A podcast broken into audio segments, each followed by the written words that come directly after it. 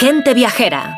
Carlas Lamelo. ¿Qué tal? Muy buenos días. Bienvenidos a Gente Viajera. Hoy les mando la postal sonora desde Barranquilla, en Colombia. Y esta, la verdad, no es una ciudad muy turística. La mayor parte de viajeros que vienen hasta este núcleo de población cercano a la desembocadura del río Magdalena, en el Mar Caribe, lo hace más bien por motivos económicos. Desde que los barcos de vapor empezaron a navegar este río, en la segunda mitad del siglo XIX, la economía de esta villa empezó a despegar y por eso sigue siendo uno de los puntales industriales del país. Aunque aquí los hoteles, como le cuento, están dedicados a los viajeros de negocios, porque la actividad turística de momento está menos desarrollada que las cercanas Cartagena de Indias o Santa Marta, salvo cuando llega la época de los carnavales, que sí son un auténtico acontecimiento en Colombia y que despiertan el interés de los viajeros internacionales, especialmente desde que fueron declarados Patrimonio Inmaterial de la Humanidad por la UNESCO hace 20 años. Los carnavales de Barranquilla son conocidos por la bailadera que los caracteriza. Eso de trenzar el cuerpo tanto como cada uno pueda durante horas. En los últimos tiempos, las autoridades se están esforzando por preservar la esencia tradicional de esta fiesta y no dejar que la euforia por la celebración y el bailoteo desvirtúen de manera singular la forma como se vive en estos cuatro días que preceden a la cuaresma. Una reivindicación que enarbola con orgullo la reina del carnaval que este año lleva ya tiempo conociendo de primera mano las 13 danzas tradicionales de los carnavales más importantes de Colombia.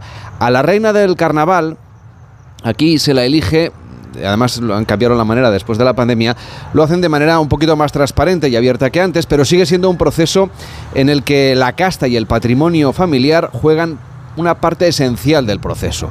Y es que la familia de la reina es quien paga parte importante de la fiesta a todos los barranquilleros, lo que da claro nulas posibilidades de quienes no tienen posibles para que alguien de su familia acabe siendo reina del carnaval.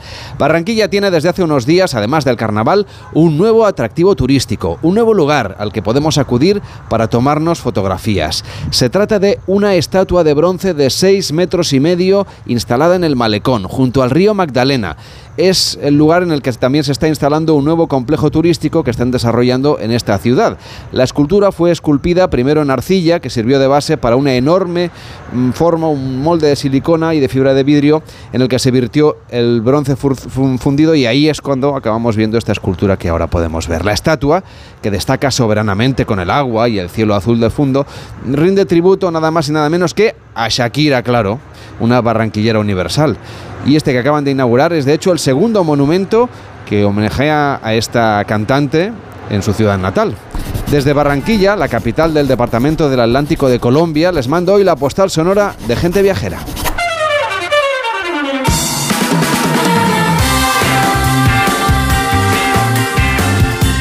Gente Viajera, el programa de viajes de Onda Cero con Carlas Lamelo.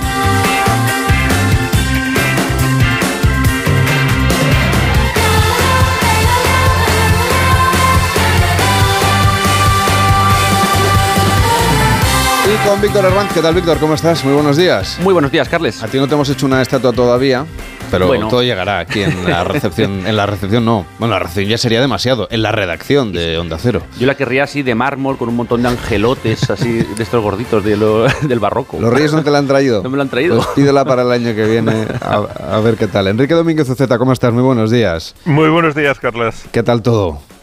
Bueno, todo, todo muy bien. Aquí preparando, preparando ya los viajes de este año y, bueno, casi con la vista puesta en Fitur, que lo tenemos ya muy cerquita. Es verdad que nos va a quedar ya unas cuantas semanitas para contarlo y obviamente, como siempre, gente viajera estar allí en la Feria Internacional de Turismo de Madrid, en Fitur, en IFEMA.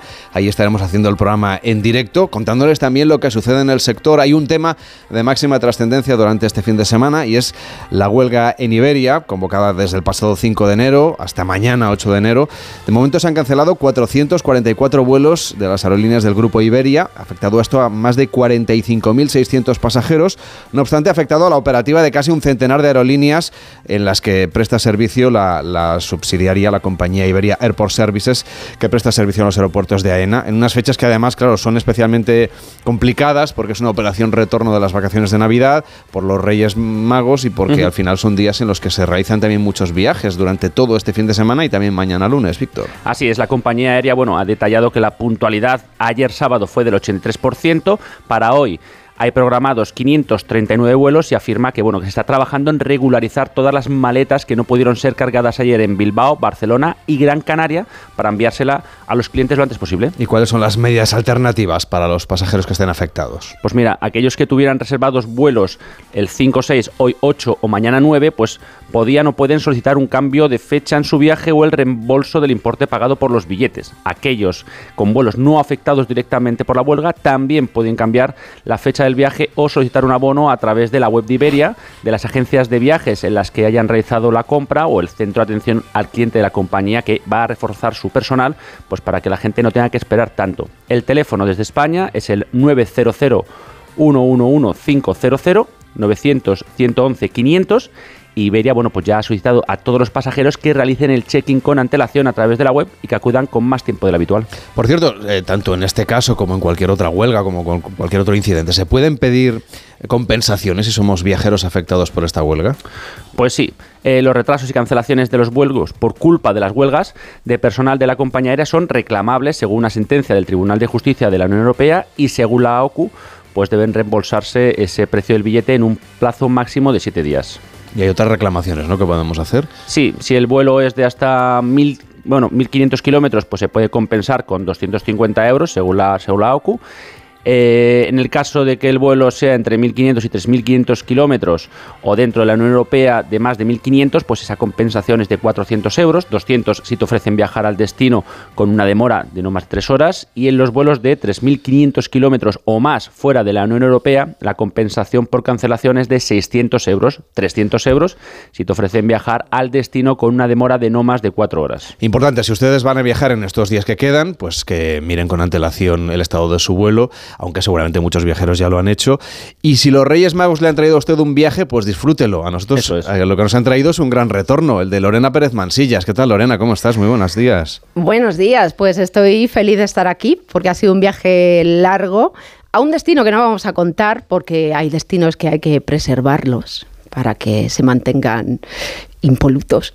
Y, lo he dicho, muy, muy contenta de estar aquí de nuevo. Nosotros encantados ¿eh? de que nos vayas haciendo propuestas viajeras a partir de ahora de nuevo aquí en Gente Viajera, que es tu casa, ya lo sabes. Muchísimas gracias. Pues mira, em, yo estaba tomando nota de, lo de los carnavales de Colombia que contabas y he visto la estatua y es bonita la estatua, se puede viajar ahí, no como la de Cristiano Ronaldo, que debería aprender el escultor de Cristiano Ronaldo a hacer lo, lo bien que lo ha hecho el de Shakira.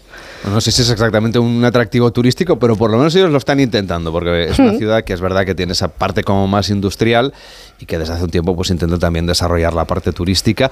Eh, no tenemos aquí una estatua ni de Víctor ni de Shakira, pero sí que Víctor se ha traído un avioncito, una réplica de un avión de Emirates, porque ha estado conociendo las últimas novedades de esta aerolínea, Víctor.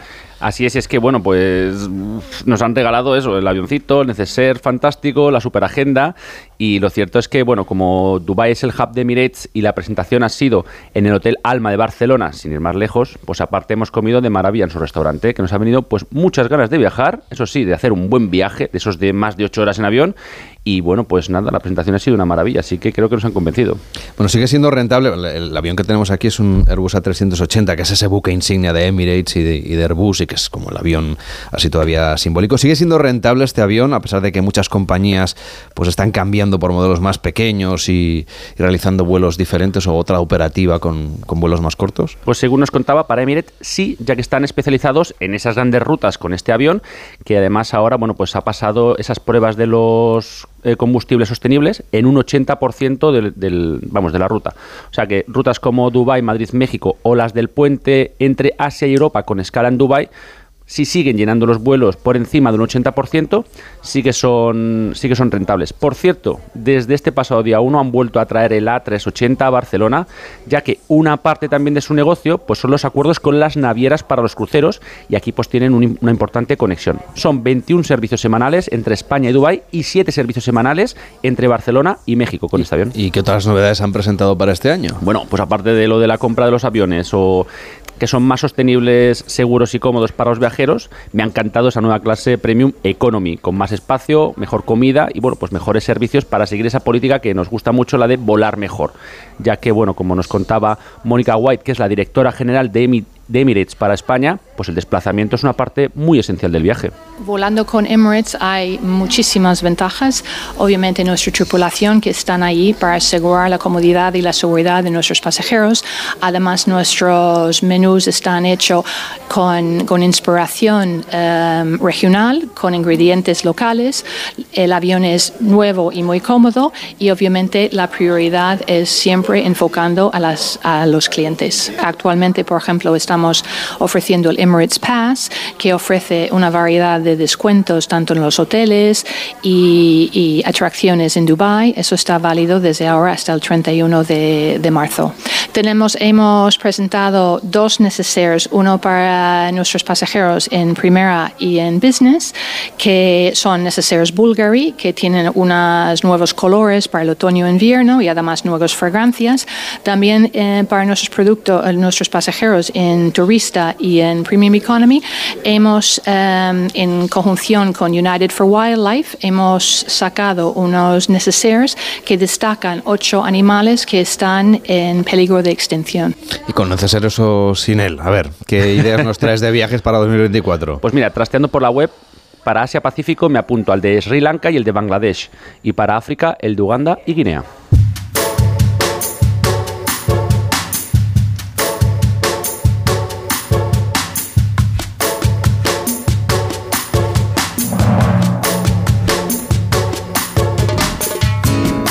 Pues empezamos este 2024 pensando en grandes viajes. Bueno, ya llevamos eh, dos programas de este año nuevo en un viaje soñado que quizá tengamos, no sé, para hacer durante este año. Quizá hace tiempo que estamos pensando en alguno de estos destinos, en esos viajes que quizá podríamos realizar a lo largo de este año que acaba de empezar y le hemos pedido justamente eso a Enrique Domínguez Uceta, que nos hable de uno de esos grandes viajes. Enrique.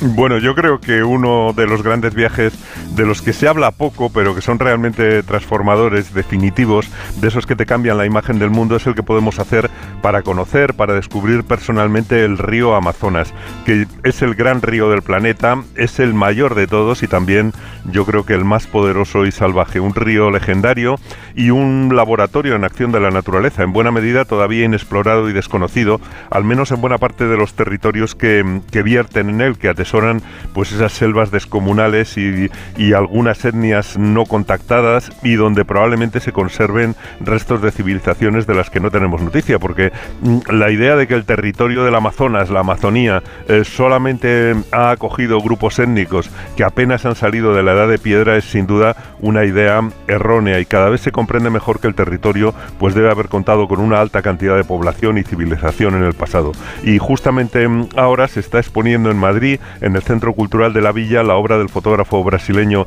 Sebastián Salgado dedicada a la Amazonia, donde permanecerá abierta hasta el 21 de enero. Pues puede ser una buena manera, excelente creo yo, de acercarse a la Amazonía para ir preparando ese viaje que no debe ser fácil de hacer porque el río se reparte entre varios países, Enrique.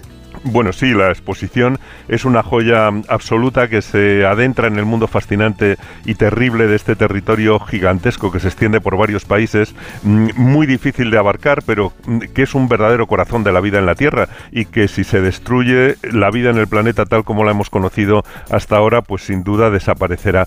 Hay quien hace todo lo posible, como el anterior gobierno de Brasil, pero parece que ahora Lula está dispuesto a parar la destrucción del ecosistema. Ojalá sea así, pero mm, el camino que llevan algunos políticos de desprecio por la conservación del planeta invita a viajar a sus maravillas naturales antes de que desaparezcan. Hay que ir cuanto antes a ver glaciares y a ver selvas, eh, porque yo creo que lo más impresionante del Amazonas es que ofrece la experiencia más potente de lo que es una selva, quizá junto a otro lugar del continente americano como es la selva del Chocó colombiana. Pero yo defiendo la idea de que hay que haber estado en la selva, no haberla visto solamente. Hay que sentir la selva con toda su carga de peligro, de terror nocturno para saber lo que implica desde el punto de vista de las sensaciones. Y ahora que los viajeros pues buscan experiencias, yo creo que no hay ninguna comparable a dormir en la selva del Amazonas. Como no he tenido la suerte de hacerlo, Enrique, y tú sí, lo que te pido es que nos cuentes qué tal la experiencia, si es agradable o, desagradable. Más, bien parece lo segundo, lo de terrores nocturnos. Segundo, pone los pelos de punta.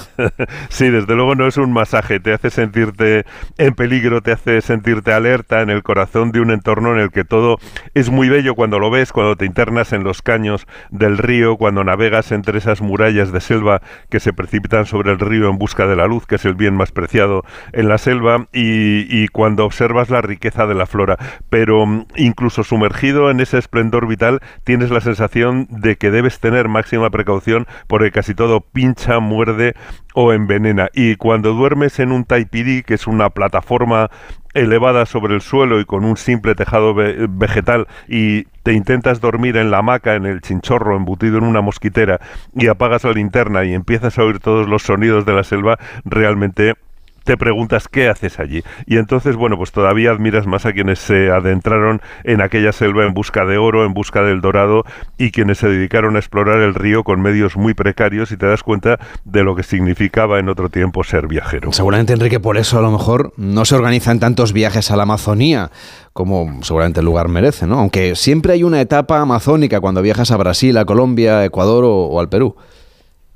Bueno, yo desde luego recomiendo que si vas a Perú, que es realmente donde nace el río Amazonas, donde inicia esos al menos 6.800 kilómetros de recorrido que le convierten en el más largo del mundo, más que el Nilo, pues mm, cuando vayas a Perú no dejes de ir a la selva, al Amazonas de Perú. Hay que volar a Iquitos, que es la capital de la Amazonia peruana, eh, cuyo territorio es en realidad el 60% del país, pero que está muy poco poblado. Iquitos es una especie de Venecia elevada sobre las aguas eh, cambiantes de Amazonas y cerca de Iquitos se pueden visitar, visitar dos grandes reservas nacionales, la de Alpaguayo Misana y la Pacayá Samiria, que es preciosa, donde además se puede navegar en un barquito de crucero como el Acuanera, muy confortable. En realidad la mejor manera de viajar en el Amazonas naturalmente es por agua, haciendo excursiones en lancha con motor y bajándote a caminar en algún sendero y visitando alguno de los poblados. Y no hace falta acampar en la selva.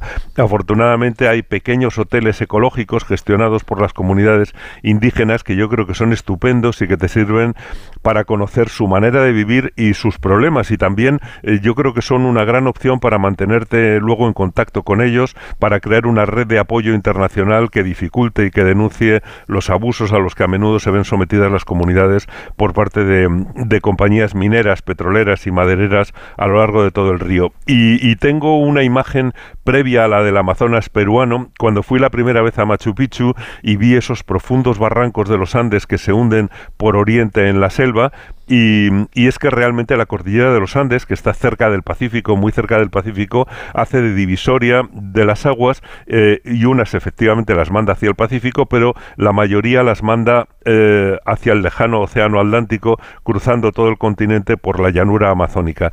Y salvo en las montañas andinas de Perú, el río es ancho y es manso y tiene muy poca pendiente, por eso tiene muy poca corriente y una gran cantidad de agua. El siguiente gran país amazónico es Colombia, también se puede incluir una escapada para ver el Amazonas. Bueno, para eh, si viajamos a Colombia, pues tendremos que tomar un avión en Bogotá y volar hasta Leticia, porque es imposible llegar por carretera desde el resto del país hasta el Amazonas, que es un mundo aparte y Leticia es su capital. Una eh, población muy interesante de aire colonial muy cerca de la frontera con Brasil, ideal para hacer incursiones en la selva, para caminar en el bosque, para visitar las comunidades ticunas con esas eh, casas llamadas malocas o, o las comunidades de los yucunas o los huitotos y bueno, puedes salir también a pescar pirañas si, te apetece o salir por la noche a localizar cocodrilos con los ojos brillando en las orillas del río. Pero el río es la gran autopista de la selva. Eh, eh, cuando estás en la orilla pues ves pasar barcos de carga, barcos de pesca y también balsas que bajan con familias peruanas en busca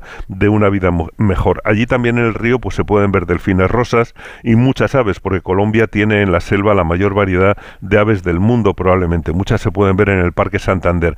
Es un lugar estupendo, lleno de interés al que se llega eh, por río desde Iquitos también en 12 horas, eh, pasando por Puerto Lariño y desde Leticia, la verdad es que estás ya muy cerca de Brasil. Y ahí sí, ahí este es en realidad el gran país del Amazonas, ¿no? Porque es donde el río se hace verdaderamente descomunal, se puede ver enorme.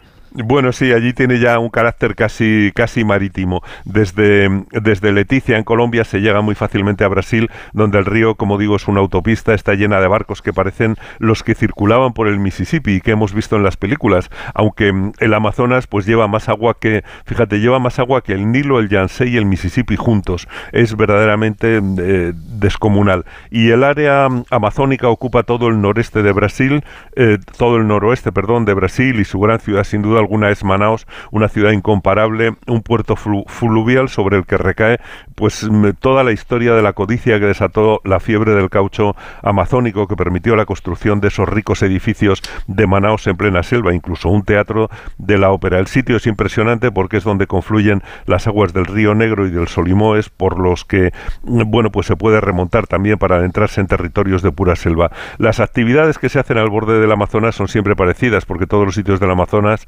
tienen esa oferta de hacer recorridos en lancha, em, hacer eh, tramos a pie por la selva, visitar las comunidades indígenas y, bueno, esas preciosas puestas de sol desde el río y las saludidas nocturnas en busca de caimanes. Es una especie de denominador común a lo largo de todo el recorrido. Y claro, que tenga presupuesto y días para poder disfrutarlo, en realidad lo que nos recomiendas es conocer el Amazonas visitando esos tres países y sumando cada una de las experiencias. Sí, se puede hacer como una sola experiencia o se puede, o se puede hacer enlazando todas ellas. Eh, desde luego puedes hacer el recorrido por tu cuenta a lo largo del río cambiando de barco, en los barcos que van uniendo las ciudades, los barcos populares que no son especialmente cómodos, pero también tienes la de hacer el viaje mm, o un viaje en un barco de lujo desde Manaus. Hay uno de Iberostar, que es el Iberostar Grand Amazon Expedition, que realmente es una maravilla. Y para preparar el viaje, pues yo quiero recomendar un libro del maestro Javier Reverte dedicado a la Amazonia que se titula El río de la desolación y que es una joya literaria que sin duda alguna merece la pena. Eh, yo creo que vale la pena ir a comprarlo y leerlo eh, para ir preparando ese viaje aunque no te lo hayan traído los Reyes Magos.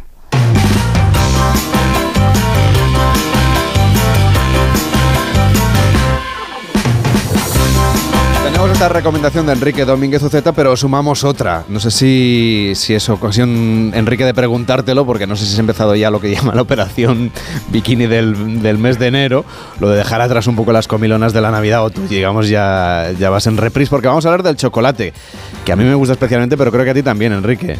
Bueno, sí, es curioso, porque el, el chocolate realmente es una, es una maravilla, eh, es una gran fuente de placer, y además, según dicen, cuanto más puro sea el chocolate, no engorda o sea que realmente ese mito de que el chocolate engorda no es del todo cierto. Que parece que mezclado con la leche y con los dulces, pues naturalmente va haciendo va haciendo mm, equipo, pero el cacao en sí mismo, sobre todo un buen eh, chocolate de cacao puro, dicen que no engorda. Efectivamente, tiene muchas menos calorías cuanto, cuanto más cacao. Pero claro, ahora en invierno, se, no, no, sé, me parece un gran plan, ¿eh? Una taza caliente, si queremos tomarlo bebido, o lo hemos visto en los turrones, en otros dulces, claro, y es que hay tantas variedades que es difícil quedarnos con una variedad de chocolate. Alejandra Carril, ¿cómo estás? Buenos días. Hola, Carles, buenos días. Yo, ahora que lo dices, algún que otro turrón eh, de chocolate me he guardado. Aunque es verdad que me ha acompañado durante todas las Navidades, porque el calendario de Adviento, chocolate, los turrones, eh, mazapanes de chocolate que también hay, yo creo que cualquier época es buena. No lo, no lo vamos a soltar ahora después de Navidades ni aunque pase el invierno. Bueno, es verdad que es un alimento cotidiano sobre el que quizá no le prestamos tanta atención a la hora de elegir un buen chocolate o la forma correcta en la que tenemos que probarlo o degustarlo, Alejandra. Sí, porque como nos va a explicar nuestra siguiente invitada, no es lo mismo comer chocolate que degustarlo. Hay que prestar especial atención al color, a la textura, al sabor, para saber los parámetros que distinguen cada tipo y la historia que hay detrás de ellos. Desde el proceso de elaboración hasta el momento en el que lo probamos es importante distinguir un buen chocolate y los secretos que hay detrás para conseguir el mejor producto. En nuestro caso, Carles, no va a hacer falta que encontremos ningún billete dorado para entrar en alguna fábrica que lo produzca para conocerlos porque hoy hablamos con la primera catadora de chocolate titulada en España. Y es que no solo los vinos u otros alimentos cuentan con esta figura que podríamos llamar sumiller de chocolate. Raquel González, ¿qué tal? Muy buenos días. Hola, buenos días. ¿Qué tal? Podríamos decir que es, usted es una de las personas que más sabe sobre el chocolate en España. ¿Cómo se llegó a convertir en la primera catadora titulada de nuestro país? Mm, bueno, pues eh, digamos que con curiosidad por, por saber un poquito más de, esas cosas, esos aspectos organolépticos eh, del chocolate, ¿no? Eh, como habéis mencionado ya, pues se sabe se sabe este tipo de cosas en lo que tiene que ver con vino, con aceite de oliva o otros productos, pero bueno, pues tiene que haber también personas que eh, que puedan analizar de esta manera el chocolate así, no, no solo más allá de un me gusta o no me gusta, sí. Creo que hay algún mito, nos lo decía antes Enrique, sobre el sobre los porcentajes, sobre si el chocolate engorda o no engorda. ¿Lo podemos clarificar un poco? Sí. Sí, vamos a ver. Eh, muchísima gente está obsesionada con el porcentaje del chocolate, ¿no? O sea, es decir, de esto de ir a comprar una tableta de chocolate y decir yo yo como del 80 para arriba, sí. Eh, si lo, esto lo trasladáramos a los vinos o al alcohol, pues sería ridículo, porque nadie compra una, una bebida por el porcentaje de alcohol, sino que nos fijamos más en otro tipo de cosas, nos fijamos en el tipo de uvas que se han usado, nos, nos fijamos en la denominación de origen o este tipo de cosas que nos van a nos van a dar más información del sabor, del sabor que vamos a encontrar, que esperamos encontrar. En el caso del chocolate es un poquito esto, ¿no? Eh, es verdad que el porcentaje es un dato eh, puramente técnico en cuanto a la cantidad del cacao, pero no nos habla de calidad eh, ni tampoco de sabor. Entonces, más bien sería bueno buscar eh, origen del cacao, eh, bueno, porque esto nos puede dar más pistas en cuanto al sabor, eh, o tipo de proceso, fermentación o tuestes, este tipo de cositas podrían ser más interesantes que, que solamente el origen, o sea, perdón, solamente el porcentaje, sí. Mm. Bueno, yo creo que una cosa también muy interesante en relación con, el cacao son efectivamente los lugares en los que se produce y también eh, la manera más o menos ecológica mm. y hasta qué punto llegan los productores eh, a obtener los beneficios que se obtienen en, en, el tema del cultivo del cacao, es decir, no solamente los sostenibles, sino también los del comercio justo. No sé si en este sentido eh, deberíamos dar a conocer más cosas a los consumidores. Sí, eh, a ver, sí, totalmente de acuerdo. Em, eh, nosotros pensamos, por ejemplo, que, o sea, como a nivel de empresa, que eh, es importante la trazabilidad y la, la trazabilidad a nivel de saber qué se hace en las fincas de cacao, ¿no? Entonces, no solamente el tener un sello, porque el sello de comercio justo o de ecológico, esto no siempre implica que el sabor sea bueno entonces, lo ideal es poder eh, aunar estas, estos tres aspectos de comercio justo en el sentido de que se sepa cómo se trabaja, en qué condiciones o quiénes trabajan en estas fincas. Esto para nosotros es súper importante, ¿no? Y si hubiera información, normalmente cuando una tableta puede dar más información en cuanto al país o a la finca o el productor o la cooperativa, eh, bueno, pues, pues es mejor. Eh, porque todo esto se puede, se puede rastrear realmente. Em, nosotros tratamos de, saber quiénes son las personas eh, detrás de los cacaos que, nosotros eh, usamos. En algunos casos hemos viajado, en otros no, pero conocemos o gente que va allí regularmente o, así, ¿no? Porque precisamente por lo que comentabas, que es súper importante quienes trabajan en, eh, con el cacao, que al final es el ingrediente principal del, en la tableta de chocolate. Mm. Bueno, esos, esos eh, aspectos tan importantes los pueden, eh, desde luego, conocer en Caixo, porque usted, además de ser catadora, en 2017 fundó esta marca, Caixo, una de las mejores marcas españolas de Vintubar para lograr elaborar el mejor chocolate. ¿En qué consiste este concepto del Vintubar? Pues consiste en hacer el chocolate partiendo precisamente desde lava de cacao. suena como eh, gracioso ridículo, pero es que algo que es tan obvio como que, que el chocolate debería de hacerse partiendo de habas de cacao no es no es lo que se hace en la mayoría de los casos. La mayoría de las empresas trabajan con, eh, con derivados del cacao semiprocesados, es decir, pasta de cacao o en otros casos chocolates eh, que ya están hechos, que se refunden, al que luego pues uno puede añadir ingredientes, ¿no? Esto eh, no decimos que sea malo, puede ser hay calidades muy buenas y calidades muy malas, tanto de pasta como de chocolates y demás. Eh, lo que al trabajar desde el vintubar o desde el lava de cacao, pues implica que todo el proceso desde que el cacao está en, grano, en haba, eh, se lleva a cabo en el mismo sitio. Es decir, todo lo que es tostarlo, eh, descascarillarlo, refinarlo. Entonces, uno mismo puede controlar, en el mismo sitio se controla todo lo que se hace. De la otra manera, cuando tienes un alimento que está semi-procesado, hay partes que ya te vienen hechas, ¿no?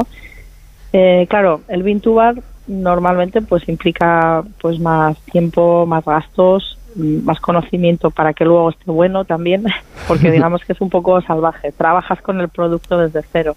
Entonces tiene su, su cosa, sí. Raquel González, catadora de chocolate, gracias por acompañarnos. Hasta la próxima. Buenos días.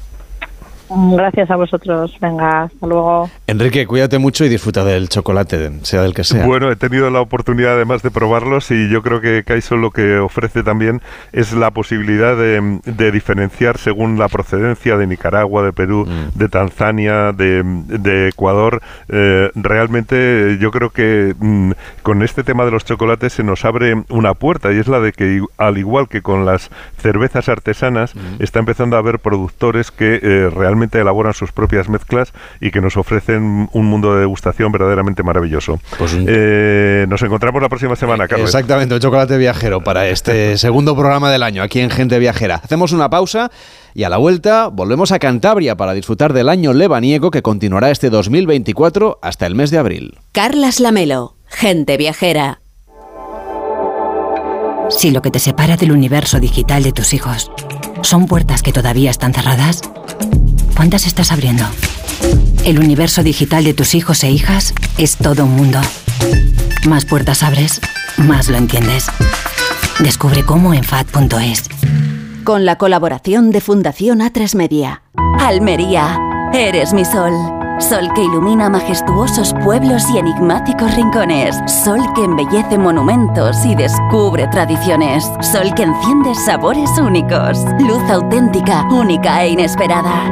Eres historia, arte y pasión. Almería, eres mi sol, el sol que necesito. Diputación de Almería y Costa de Almería. En Onda Cero, gente viajera. Carlas Lamelo.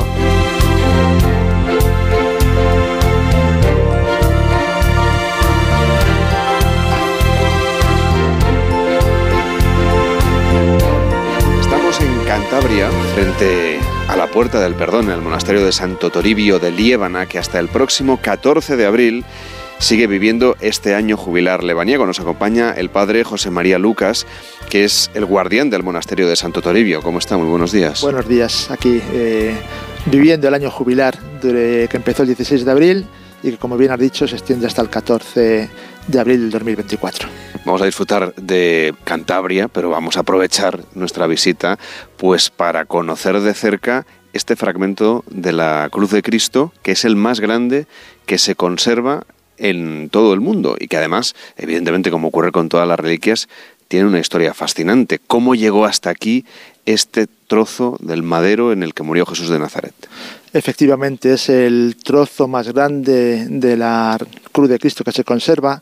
Son 39 centímetros de ancho por 63 de alto y más o menos 2 de grosor. La trae a España Toribio, eh, un personaje noble, seguramente nacido en Betanzos, Galicia, que en el siglo V va de peregrino a Jerusalén. Eh, estando en Jerusalén es nombrado custodio, sacristán, bueno, eh, guardián de las reliquias que se en la capilla del Santo Sepulcro. Entre esas reliquias estaba el madero horizontal de la cruz de Cristo que nos cuenta la tradición había encontrado un siglo antes Santa Elena, la madre del emperador Constantino. En unas excavaciones que hace en el Gólgota aparecen varias eh, cruces y en una de esas cruces aparece una tablilla con la inscripción Jesús Nazareno, rey de los judíos, que según los evangelios es la inscripción que pone Pilato en el momento de la crucifixión de Jesús. Eh, por razones de tipo social, las tensiones internas que hay en Jerusalén en aquella época entre cristianos, judíos, los pocos que han quedado después de la diáspora eh, y paganos, eh, Toribio pide permiso al obispo juvenal para sacar la reliquia de allí, ponerla en buen lugar. Y el obispo le concede sacar de ese brazo horizontal concretamente el lado izquierdo de la reliquia de la cruz y Toribio viene a España, eh, es nombrado obispo de Astorga y deposita la reliquia en Astorga. Y en Astorga va a estar tres siglos, desde el siglo V hasta el siglo VIII, hasta el 714, cuando Astorga es eh, invadida por Tarik, eh, es arrasada y los cristianos de Astorga necesitan poner a salvo los objetos de valor, las reliquias, los restos de Toribio. Entonces los sacan y suben al norte, concretamente eh, cada vez se tiene como más certeza que suben al Mont Sacro de Morcín, en, Asturias, a 15 kilómetros de, Oviedo. Y depositan allí las reliquias, están en torno a 90 años, la reliquia está allí hasta el momento de, la repoblación, eh, a final del siglo VIII, principio del siglo IX, donde eh, una parte de las reliquias que se conservaban en el Monsaco de Morcín van a San Salvador, a Oviedo, y otra parte viene aquí, porque había un monasterio. Entonces, bueno, pues un monasterio, un lugar de difícil acceso, eh, pues un buen sitio para colocar la reliquia. Y desde final del siglo VIII hasta hasta ahora, más de 1200 años, esa reliquia se conserva aquí. Eh, bueno, solo como dato científico, el año 1958 se llevó a analizar esta reliquia al Instituto de Ciencias Forestales de Madrid y se sacó las conclusiones de que es una madera de ciprés oriental, una variedad muy abundante en la zona de Palestina y el Líbano, y que eh, no hay duda que tiene una antigüedad de más de 2.000 años. Eh, por lo tanto, la ciencia no está en contradicción con lo que nos dice la tradición y los datos de la historia. ¿Cómo vive alguien como usted el hecho de tener la responsabilidad de custodiar esta reliquia tan importante? Bueno, hay un nivel, un ámbito personal, eh, pues eh, para los cristianos eh, esta reliquia es el símbolo de, de, Jesús, ¿no? nos representa toda la historia de Jesús. los cristianos no nos ponemos de rodillas delante de una madera, eh, sino de lo que representa esa madera. Eh, para mí, como cristiano, como sacerdote, como franciscano, eh, pues esa reliquia me evoca, me evoca toda la historia de Jesús, su nacimiento, su vida pública, su pasión, su muerte, y todo eso como vivido desde la clave cristiana, que es la entrega por amor y luego en clave pastoral eh, de atención a los muchísimos peregrinos que vienen a este monasterio, eh, pues no deja de ser un, regalo que se nos da cuando tantas personas vienen eh, y se, se sienten interrogadas por, el lugar, por el espacio físico de estos, en estos montes, por supuesto, por la espiritualidad que emana este lugar, pero sobre todo por esta reliquia de la cruz. ¿no? los comentarios de un lugar especial, esto emana espiritualidad tantas personas que han venido aquí y han encontrado eh, pues paz, han encontrado sentido a su vida. Eh, bueno, pues esos pequeños milagros cotidianos que yo llamo que tiene que ver con esta eh, con la presencia de esta reliquia de la cruz. Aunque hoy llueve un poco, está lloviznando ahora mismo aquí en Santo Toribio, los peregrinos es como un goteo también. Van llegando de manera constante durante este año lebaniego. Sí, el, el peregrinaje a este monasterio es eh, bueno permanente todos los años, pero claro, especialmente en este año jubilar. Eh, vienen peregrinos eh, de todo el mundo. Cada vez este camino lebaniego se está haciendo más internacional. Hay una labor de promoción necesaria en, el ámbito internacional. Pues vienen peregrinos de Australia, de Latinoamérica, de Estados Unidos, bueno, de todas las partes, de Vietnam, de Asia. Bueno, durante el año santo eh, la afluencia es muchísimo mayor. Eh, están los peregrinos que vienen andando, que hacen eh, una de las cuatro rutas del camino lebaniego, y están pues los otros peregrinos que vienen por medios pues autobuses o, medios propios bueno dentro de ese peregrinaje pues las motivaciones son diferentes verdad pero sí que percibimos en muchos de los que vienen una motivación netamente espiritual eh, en sentido amplio eh, y luego pues eh, también en muchos esa connotación más cristiana.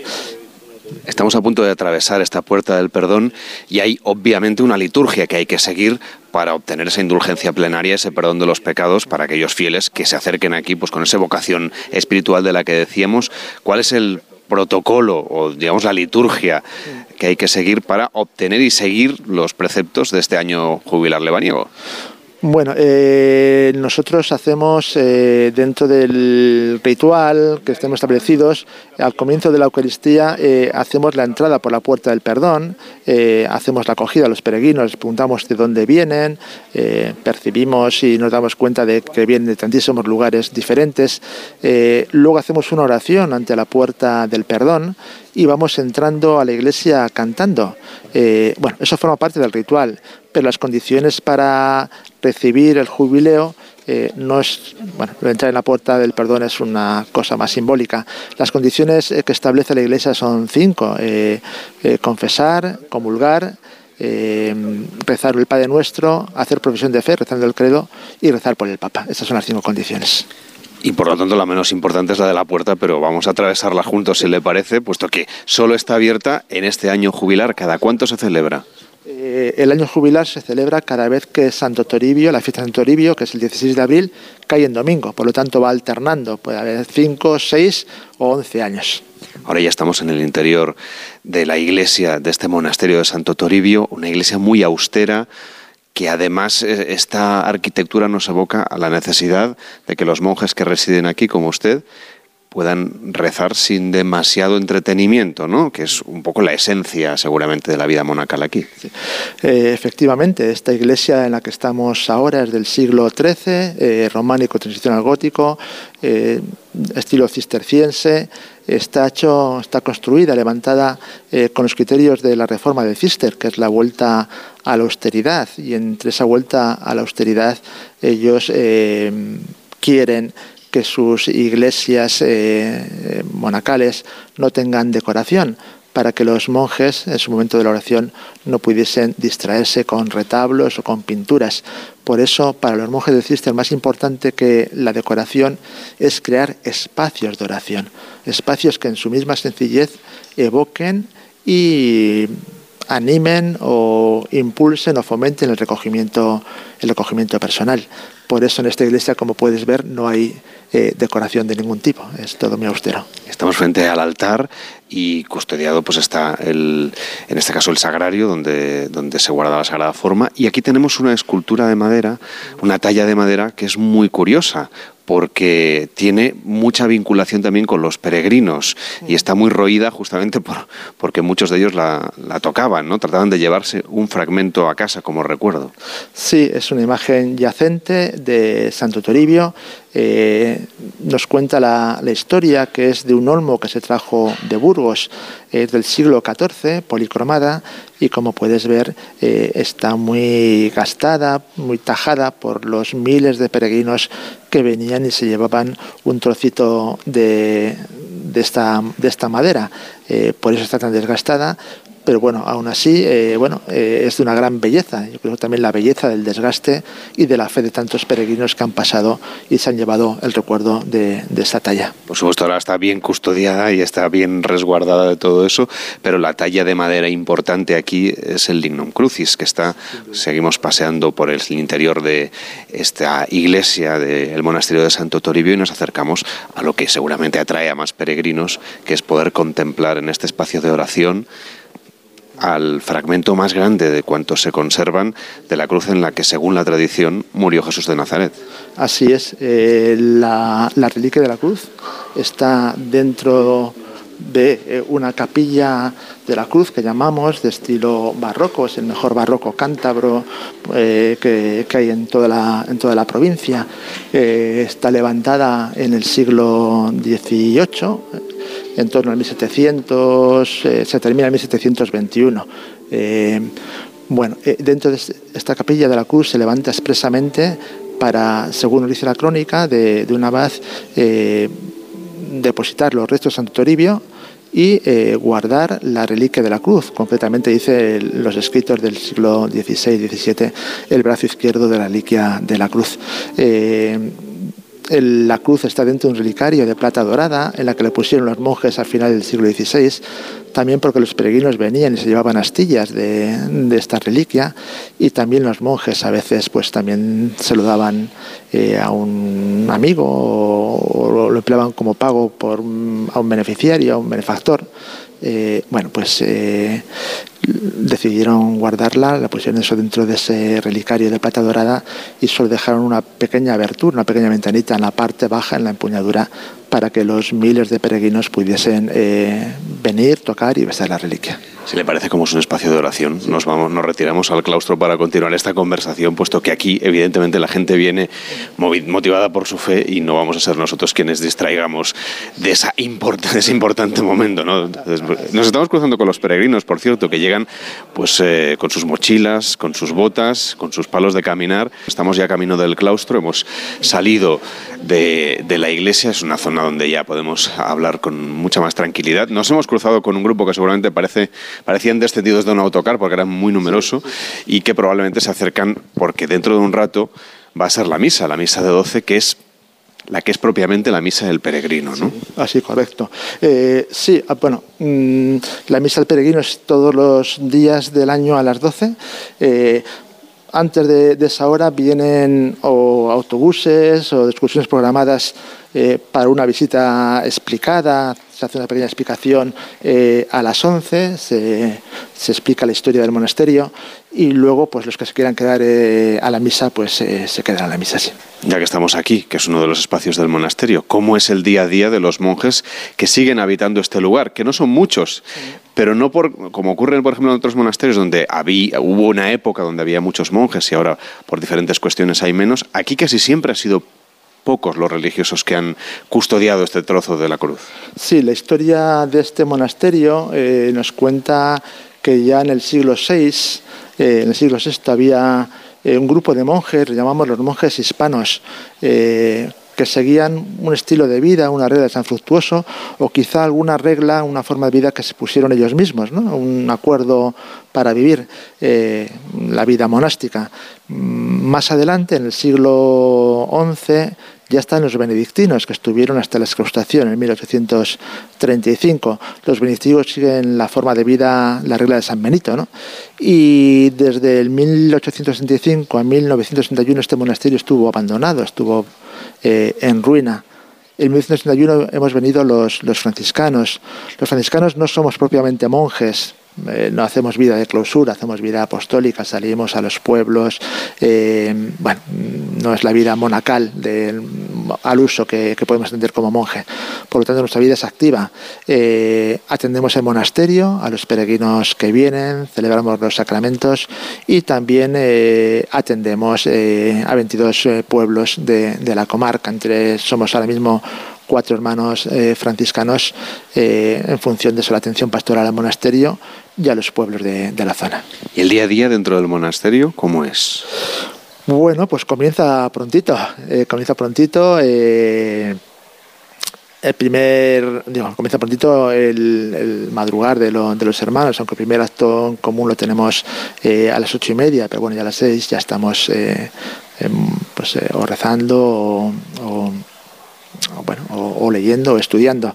A las ocho y media hacemos nuestra primera oración eh, común, eh, desayunamos juntos y luego la mañana se distribuyen distintas labores, eh, o labores apostólicas, o labores de estudio, de preparación, de, temas, porque una de nuestras funciones y misiones también es pues, impartir ejercicios espirituales o dar charlas de formación a, distintas personas que nos solicitan. la comida pues a la una y media y la tarde pues vuelve a ser prácticamente lo mismo, atención pastoral a los pueblos o atención pastoral al monasterio o también estudio y, oración. Entiendo que cada uno también se encarga de una parte de la logística interna de lo que es que vaya funcionando el día a día, desde preparar la comida hasta el resto de, quehaceres. Bueno, si tenemos eh, una distribución de tareas domésticas, cada uno es responsable de la que tiene asignada, eh, la comida afortunadamente nos la hacen, tenemos una persona externa que nos ayuda en ese menester. Bueno, las cuestiones eh, del día a día seguramente son menos relevantes, pero lo interesante aquí también es el lugar en el que nos encontramos, en este valle de Líbana que desde luego desde el punto de vista natural es una cosa realmente sorprendente para que la gente viajera venga aquí a hacer senderismo, a recorrer la zona. ¿Tienen ustedes tiempo de detenerse a observar el paisaje? Sí, sí, sí. Eh, procuramos sacar eh, algún día a la semana que nos permita eh, hacer alguna de las muchísimas rutas que hay en estos, en estos montes, en estos lugares, rutas a veces más complicadas de montaña, otras más llanas, pues en función de las posibilidades de cada uno. Sí, sí, disfrutamos del paisaje, lo disfrutamos mucho, sí. Usted hace relativamente poco que está al frente de esta responsabilidad y en este monasterio. ¿Cómo ha llegado aquí? Bueno, yo llevo en este monasterio eh, tres años. Eh, antes eh, estuve en otros lugares. el que más tiempo estuve fue en Valladolid, en un proyecto de atención a personas inmigrantes en la Fundación Recíncola. después de Valladolid estuve cinco años en, en Santander, Santander Capital, pero bueno, por la disminución de hermanos franciscanos nos vimos obligados a cerrar la casa de Santander y de Santander pasé, pasé a Líbana. ¿Cómo viven ustedes el hecho de que progresivamente parece que hay menos vocaciones religiosas en todos los ámbitos? Es un hecho, es un hecho real. Cada vez hay menos vocaciones religiosas, cada vez los eh, miembros que pertenecemos a órdenes religiosas somos más mayores, eh, cada vez llegamos menos y con menos fuerzas. Pero bueno, eh, desde la espiritualidad cristiana es muy importante saber aprender a vivir también la disminución, ¿no? la reducción. Eh, nos vamos reduciendo en número, nos vamos reduciendo en presencias, pero eso se puede vivir, bueno, pues desde una desde pena, ¿no? Qué pena que tengamos que dejar un lugar, ¿no? Que eso siempre produce, pues bueno, pues sí esa sensación de ah, que, desgracia, ¿no? Pero también espiritualmente se puede vivir con paz. Es decir, bueno, pues es nuestro momento de ir reduciéndonos, eh, la sociedad eh, va por otro lado, eh, pues cómo seguir aportando desde la realidad que somos, desde la pobreza humana y de edad que, podemos tener, cómo seguir aportando a esta sociedad los valores del Evangelio que para nosotros son importantes. Entonces, eh, aunque psicológicamente nos pueda producir tristeza esa reducción, espiritualmente, eh, pues eh, la mayoría de los hermanos lo, lo vivimos con paz. Y reflexionan sobre cómo encontrar puntos en común entre esa sociedad que usted ha dicho que va por un lado y la vida espiritual que parece que está en otro lugar. según distintos estudios, ahora estoy leyendo uno, en la sociedad hay una demanda de espiritualidad clara, eh, de silencio, necesidad de silencio, necesidad de pararse. Eh, cada vez son más las eh, ofertas en ese sentido. dentro de esas ofertas de espiritualidad, la, espiritualidad cristiana, específicamente cristiana, bueno, nosotros creemos que tiene mucho que, que aportar, ¿no? hay muchos puntos en común, esa necesidad de silencio, esa necesidad de, de introspección, esa necesidad de encontrar sentido a lo que estamos haciendo, eh, es un punto en común entre esas espiritualidades eh, sociales eh, o esas espiritualidades mm, no tan religiosas y la espiritualidad cristiana. creemos que tenemos mucho que aportar todavía y, y necesitamos bueno, pues, crear quizá ofertas para que personas puedan conocer eh, lo que es el cristianismo y la espiritualidad cristiana. Gracias por este recorrido que hemos hecho por este monasterio de Santo Toribio de Liébana, que está en año jubilar hasta el próximo 14 de abril y que además es el custodio, eso durante todos los años, sean jubilares o no, de ese fragmento de la Lignum Crucis, que es la cruz en la que, según la tradición, murió Jesús de Nazaret. Hasta la próxima. Buenos días. Buenos días, gracias a vosotros. Carlas Lamelo, gente viajera. Securitas Direct, ¿en qué puedo ayudarle? Buenas, llamaba porque quiero instalarme una alarma. ¿Ha sufrido algún robo? No, pero lo han intentado mientras estábamos en casa de mi madre celebrando su cumpleaños y ya no me quedo tranquila. Pues no se preocupe. Si usted quiere, esta misma tarde le instalamos su alarma. Protege tu hogar frente a robos y ocupaciones con la alarma de Securitas Direct. Llama ahora al 900-272-272. ¿Qué, ¿Qué es lo peor de las redes sociales? Estar enganchada a la pantalla que nos bombarden con notificaciones todo el día. Los comentarios de haters. El ciberacoso. Las fake news. Pero ¿sabes qué es lo mejor? Que podemos cambiar las cosas. Demostremos que también somos capaces de usar las redes sociales con cabeza. Si tú también quieres formar parte del cambio, regístrate en Efecto 1000 y sube tu vídeo. Nosotros ya formamos parte de la generación 1000. La generación que usa las redes sociales con cabeza. Entra en efecto1000.org. Un proyecto de la Fundación A3 Media con la colaboración de la Fundación Telefónica. Pues enseguida volvemos a contarles más viajes aquí en Gente Viajera. Ahora llega José Manuel Gabriel para contarles lo que está pasando en el mundo. Hasta ahora mismo. Es la una, es mediodía entero, punto es. Los fines de semana cuidamos de nuestras mascotas con Carlos Rodríguez. Vamos con las consultas, ya sabéis que nos las podéis mandar de cualquier tipo, de cualquier animal, y ya está. Cuando el perro se anima mucho, el cachorro lo persigue y hasta le muerde en el costado y ya le arrancado pelo. ¿Qué tengo que hacer con eso? ¿Por qué el gato mete los juguetes en el bebedero? ¿Qué le Sí, pasa a este sí. gato? Como el perro y el gato. Cuidaros mucho y como siempre, sois la caña de España. Sábados a las 3, domingos a las 2 y media de la tarde y siempre que quieras en la app y en la web de Onda Cero. Patrocinado por Menforsan, los especialistas en cuidados, higiene y cosmética natural para las mascotas. Te mereces esta radio. Onda Cero, tu radio.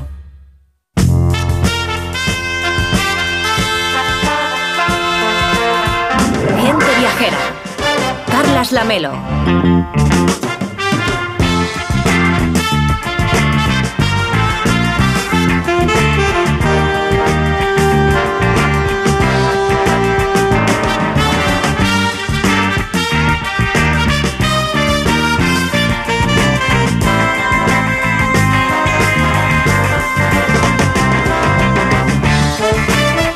La 1 y 7, las 12 y 7 en Canarias, aquí estamos en Gente Viajera, ya saben que tenemos un WhatsApp abierto, es el 699 4646 66 699 46 4666 y en este año que estamos empezando este fin de semana, al menos en el programa, pues queremos, Víctor, que siga abierto para que nos manden sus peticiones, sus destinos a la carta, ideas también para el programa y todo aquello que quieran que hagamos aquí en Gente Viajera. Así es, y que nos cuenten, bueno, pues trucos para viajar o experiencias que hayan vivido, pues todo lo que se puede hacer para también ayudar a otros viajeros. Tenemos, por cierto, una nota de voz vinculada con el estado de la huelga de la que hablábamos al principio del programa. Nos contaban ahora en el boletín los servicios informativos la situación actual de esta huelga, diciéndonos que hoy no se ha cancelado ni movido de momento ningún vuelo y que todo corresponde, pues claro, a vuelos que ya se habían cancelado previamente. Es la situación que les va a ir contando Onda Cero a lo largo de todos estos días de jornada de huelga, quedan ya solo dos, el de hoy y también el de mañana. Y el WhatsApp abierto, 699 46 4666. Buenos días, gente viajera. Estoy escuchando el tema de las compensaciones por huelgas de las compañías aéreas. Creo que poco se habla de el silencio que utiliza la empresa a la hora de contestar, porque tú solicitas tu indemnización, tu reclamación, disponen de un mes para contestar, pasado ese mes el silencio ni tan siquiera es no tiene los efectos administrativos, es simplemente que no te responden. La OCU y otras compañías de mm, ayuda y asistencia a los usuarios a nivel local y autonómico son simplemente eh, solo pueden realizar funciones mediadoras y te, te envían la carta indicándote que ha pasado el mes, que la empresa simplemente no contesta, no recibes el dinero y te dicen que ya eres tú quien tienes que seguir asumiendo toda la carga de la recuperación de una indemnización que te corresponde. Yo desgraciadamente lo he padecido tanto con Air Europa como con compañías de bajo coste y te sientes absolutamente indefensa cuando te encuentras en un país que no es el tuyo, eh, esperando y sobre todo con la pérdida que supone en muchísimos aspectos. Además comentar que la empresa, se, la compañía aérea se agarra a que te ha facilitado otro vuelo. No sé, creo que hay un vacío legal en el que desgraciadamente los viajeros acabamos sufriéndolo. Muchas gracias, buenos días.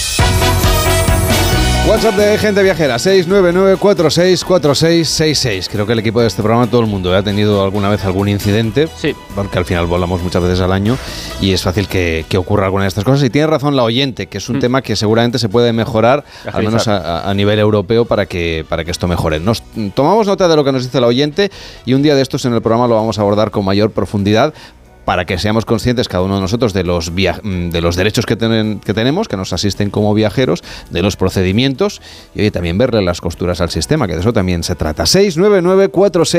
699464666, el WhatsApp de Gente Viajera. Sigue con nosotros Lorena Pérez Mansillas, que ha vuelto al equipo de, Gente Viajera, que le hemos estado echando muchísimo de menos y que la vamos a seguir teniendo a lo largo de todo lo que queda de temporada, aunque ahora emprende de nuevo un viaje, Lorena. ¿Tú te han perdido alguna vez alguna maleta? ¿Has tenido alguna vez un retraso caso Uy, incon- sí. incontestable, alguna cosa parecida? Porque es fácil que esto nos pase Sí, a cualquiera, sí. Me perdieron una maleta en un viaje a Washington. La maleta se quedó en París, que era donde cambiaba de avión, y yo en Washington. O sea, muy bien. ¿no? ¿Y, y- y te llegó a tiempo para continuar el viaje o ya la recogiste de nuevo en Madrid a la vuelta? No, me llegó al día siguiente o a los dos No. días. Es verdad que quedaron en, en una hora y en avisar antes y no avisaron, la dejaron a la hora que les dio la gana, pero bueno, por suerte había gente en la casa y se pudo recibir la maleta. Eso por un lado. Y luego en el mismo viaje, de vuelta, eh, ¿sabes el candado este universal que hay que llevar? Bueno, el candado específico que hay que llevar para Estados Unidos.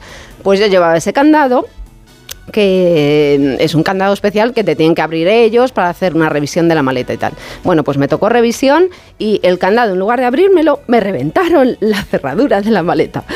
Y eso lo reclamé y ¿me has contestado tú, Carlos? Pues Estados Unidos tampoco. Pues tendrás que llamar a Biden. En cualquier momento te lo arregla. Eso seguro. Mariano López, ¿cómo estás? Muy buenos días. Hola, Mariano. Escuchando a Lorena. ¿Qué Hola, tal, Mariano. ¿Cómo estás? Pues muy bien, decía que encantado. Primer domingo del, del año, ¿no? Exactamente. Todavía nos da tiempo de nuevo a felicitar el 2024. Efectivamente, estamos aquí felicitándole el año a todo el mundo. Ya saben que ustedes que esto se puede hacer, me parece que hasta no sé qué día de febrero. Pero bueno, eh, siempre es un buen momento ¿eh? para, para... Luego lo miramos, que, no, que lo miro todos los años y luego nunca me acuerdo. Pero por si acaso le voy a decir feliz año también y bienvenido a Ramón Villero. ¿Qué tal, Ramón? ¿Cómo estás? Buenos Ah, días. Hola Carlos, buenos días y feliz año. Eh, y, y bienvenida a Lorena, que hacía días que la echábamos Eh, menos. exacto, Sí. la echábamos de menos muchísimo. ¿eh? Muchas gracias a todos. Gracias, Ramón. Pablo Mérida, ¿qué tal? Feliz año. Feliz año a todos. Ya, ya que Mariano dice que tenemos que decir feliz año, pues aquí feliz año a todos. Y lo decimos todos. No os acostumbréis que seguramente a partir de la próxima semana ya está, ¿eh? que si no estamos aquí deseando el año feliz a- hasta el fin del mundo.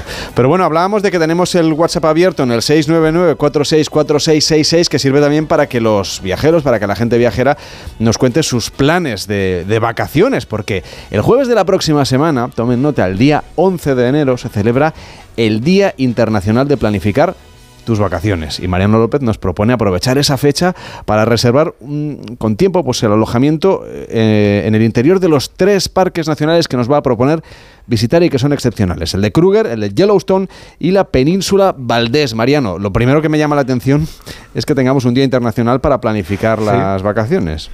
Exacto, fíjate que yo no lo sabía hasta hace una semana que mirando el calendario, sabes que soy muy aficionado a estas cosas, y entre centenares de días internacionales resulta que la semana que viene tenemos un día más que interesante, el de planificar las vacaciones, y un día que nace al parecer de muchos estudios en Estados Unidos y tal, que dicen que este es un día adecuado, o sea, esta es una temporada adecuada para planificar especialmente las vacaciones del verano. Así que bueno, ¿por qué no aceptar esta sugerencia? Porque planificar con antelación las vacaciones, a mi juicio, siempre, siempre es recomendable, pero especialmente si se quiere disfrutar de una auténtica inmersión en algunos de los grandes parques nacionales que cuentan con alojamientos en su interior. Es el caso del Parque Nacional Kruger en Sudáfrica, uno de los mayores y más bellos parques de África.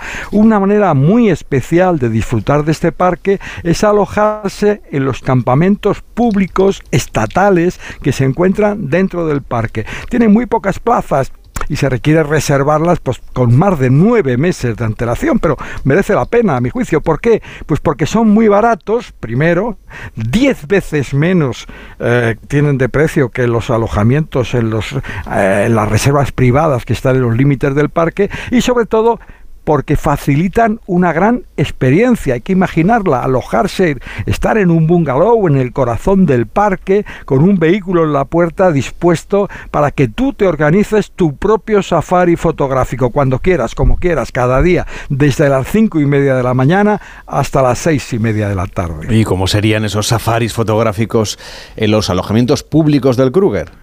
Pues fíjate, en el Kruger hay 23 campamentos públicos. Merece la pena reservar alojamiento, a mi juicio, ya no en uno, sino en dos o tres campamentos de estos públicos para conocer las áreas principales del parque, porque están distribuidos a lo largo y ancho del Kruger. De esos 23 campamentos hay 12 principales que tienen bungalows o cabañas con varios dormitorios, baños, cocina bien equipada y en algunos casos aire acondicionado y además muchos servicios comunes, gasolinera, tienda, restaurante, lavandería y centros de información. Para reservar hay que dirigirse al propio parque, con la ayuda, a ser posible, de una agencia de viajes y elegir el tipo de alojamiento, pues cabaña, bungalow, observatorio, el tipo de alojamiento y el lugar. Luego se puede llegar a esos campamentos contratando servicios de agencias locales para llegar desde Johannesburgo, de Ciudad del Cabo, pero mucho mejor si se alquila un coche en las agencias de alquiler situadas en los aeropuertos más próximos a las puertas del Kruger, en especial Escucuza o Palaworna. Hay que recordar que en Sudáfrica se conduce por la izquierda, o sea que es fácil que el coche alquilado tenga el volante al otro lado. Es un lío nada más cogerlo, lo digo por experiencia propia, coger el volante al otro lado y el cambio en el mismo sitio, o sea que tienes que cambiar con la mano izquierda. Pero uno se acostumbra a eso rápido. Luego cada residente puede explorar el parque a su manera, parando cuando y donde quiera, sin salirse de las pistas de tierra o de asfalto y cumpliendo unas normas básicas. La fundamental, no bajarse del coche ni abrir las ventanillas. Por la noche los campamentos principales organizan safaris nocturnos en camiones, con asientos, con guías especializados, con lo que se completa la experiencia de vivir dentro del Kruger. Tú, Mariano, nos propones también reservar siempre con mucha antelación, por eso aprovechamos ahora el principio de año para hacerlo, alojamientos dentro de otro gran parque del planeta, el primero que se estableció en el mundo, estamos hablando, claro, de Yellowstone. Pues sí, el parque de Yellowstone gestiona nueve hoteles dentro del parque que combinan en su mayoría instalaciones y habitaciones propias de un hotel, lo combinan con cabañas o bungalows. Ya sabes que la diferencia entre cabaña y bungalow es una cuestión de tamaño, es decir, la, la, palabra bungalow admitida por la academia, bueno, pues tiene esa, ese matiz. De estos nueve hoteles, uno de ellos, situado junto al más famoso de los geyseres, el Old Faithful, el viejo fiel, es el alojamiento más antiguo del interior del parque. Se inauguró en 1915. Otros dos muy singulares son el Hotel del Gran Cañón de Yellowstone, que tiene 400 habitaciones y 100 cabañas externas. Se inauguró en el 1957. Y el Hotel y las Cabañas de Mammoth Springs, el área de fuentes termales del norte del parque, que se inauguró en 1938. Aparte de estos hoteles y cabañas, el parque Yellowstone gestiona siete campamentos y el Servicio Nacional de Estados Unidos de Parque otros siete dentro de Yellowstone para tiendas de campaña y caravanas. Solo uno de estos 14 campamentos ofrece conexiones de agua, alcantarillado y electricidad, el campamento de Fishing Bridge en el centro del parque.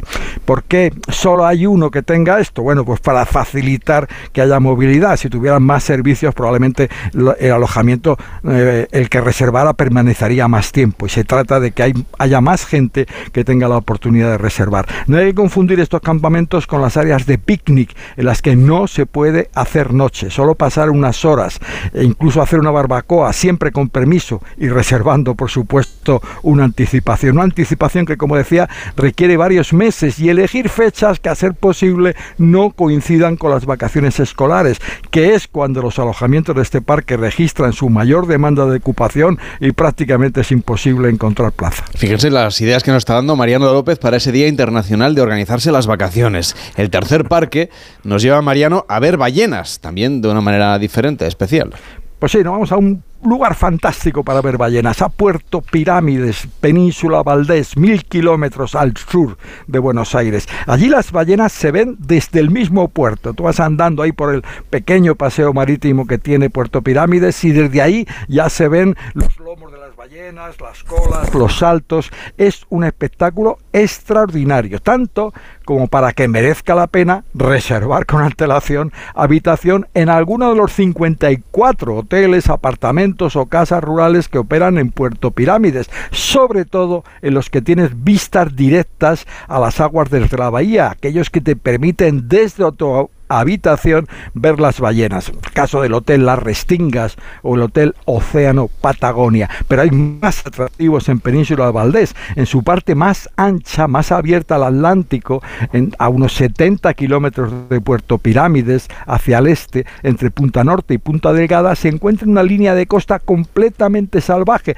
Y allá hay una caleta en la que entre febrero y mayo es el temporada en la que acuden las orcas a entrenar a sus crías en la captura de pingüinos y focas. No muy lejos hay colonias estables, permanentes todo el año de lobos marinos y en temporada miles de pingüinos magallánicos eligen ese sitio para anidar. Y un poco más al sur, otro espectáculo, las playas a las que acuden los elefantes marinos. Así que merece la pena tener en la agenda los pocos alojamientos rústicos situados en esta costa, en especial dos, la estancia La Ernestina, establecida en 1907, nada menos, hace más de un siglo, especializada en guiar a sus huéspedes en la observación de las orcas, y la estancia San Lorenzo, más al sur, fundada en 1900, un sitio ideal para ver pingüinos, lobos marinos, guanacos, maras, ñandús de Magallanes y para acercarse a las playas donde arriban los elefantes marinos. Y a estos viajes le vamos a poner música. Esto es toda una responsabilidad porque son tres lugares Claro. excepcionales. Bueno, yo me he inclinado, podíamos haber elegido cualquiera, pero me he inclinado por el primero. Yo tengo ahí, un- Sudáfrica también es un volcán de músicas. Se- y, y me he fijado en un tema que encabeza ahora los lis- las listas de éxitos de Sudáfrica. Se titula Imitandazo, una palabra soksha que significa oración. Lo interpreta su compositor, una gran estrella de la música africana, Kapsa de Small, el que llaman allí el rey de la mapiano, que es un género musical de Sudáfrica. Kapsa nació en Pumalanga, en los límites del Parque Kruger, del que nos despedimos, si te parece, con esta canción, Imitandazo, Kapsa de Small, desde Sudáfrica.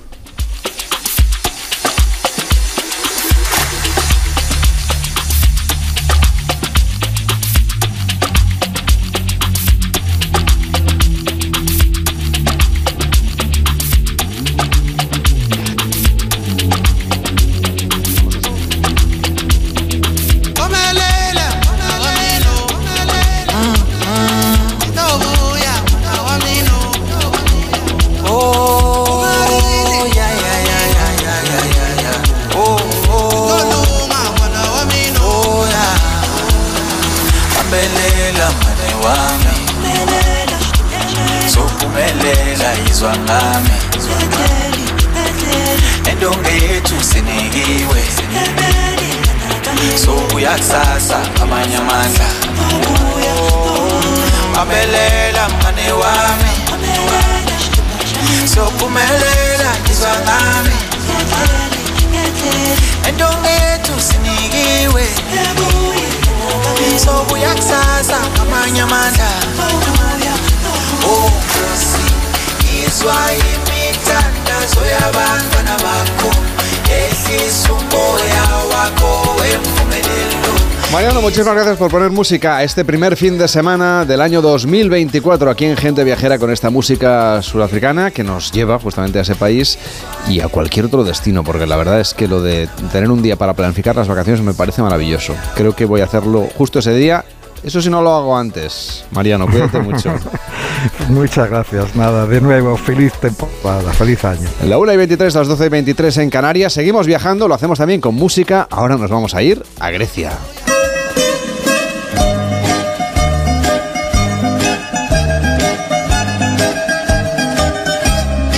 Cierto, ya saben que lo que nos cuenta Mariano, lo que nos cuenta Ramón, lo que nos cuenta Pablo, lo que nos cuenta Elena, lo que nos cuenta Irene, lo que nos cuentan los colaboradores de Gente Viajera está disponible en internet, en onda0.es barra Gente Viajera. Puede volver a escuchar a nuestros colaboradores, también a los invitados que vienen al programa. Puede escuchar el completo, el programa del día que usted quiera.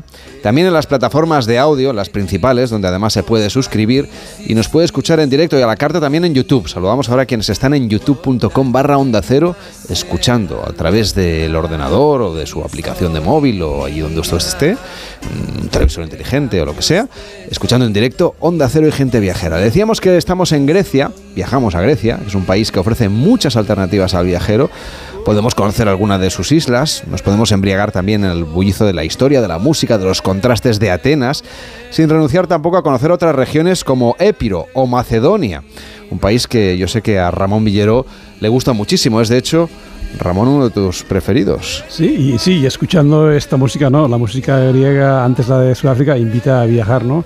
Eh, Siempre llevo a Grecia en mi corazón.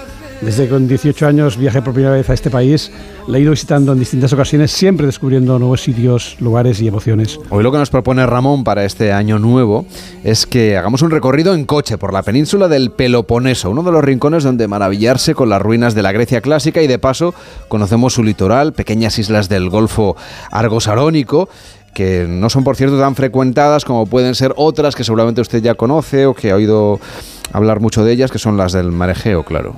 Viajar por el Peloponeso es una delicia para los sentidos, Carlos, sobre todo si quieres impregnarte por reminiscencias de la antigua Grecia.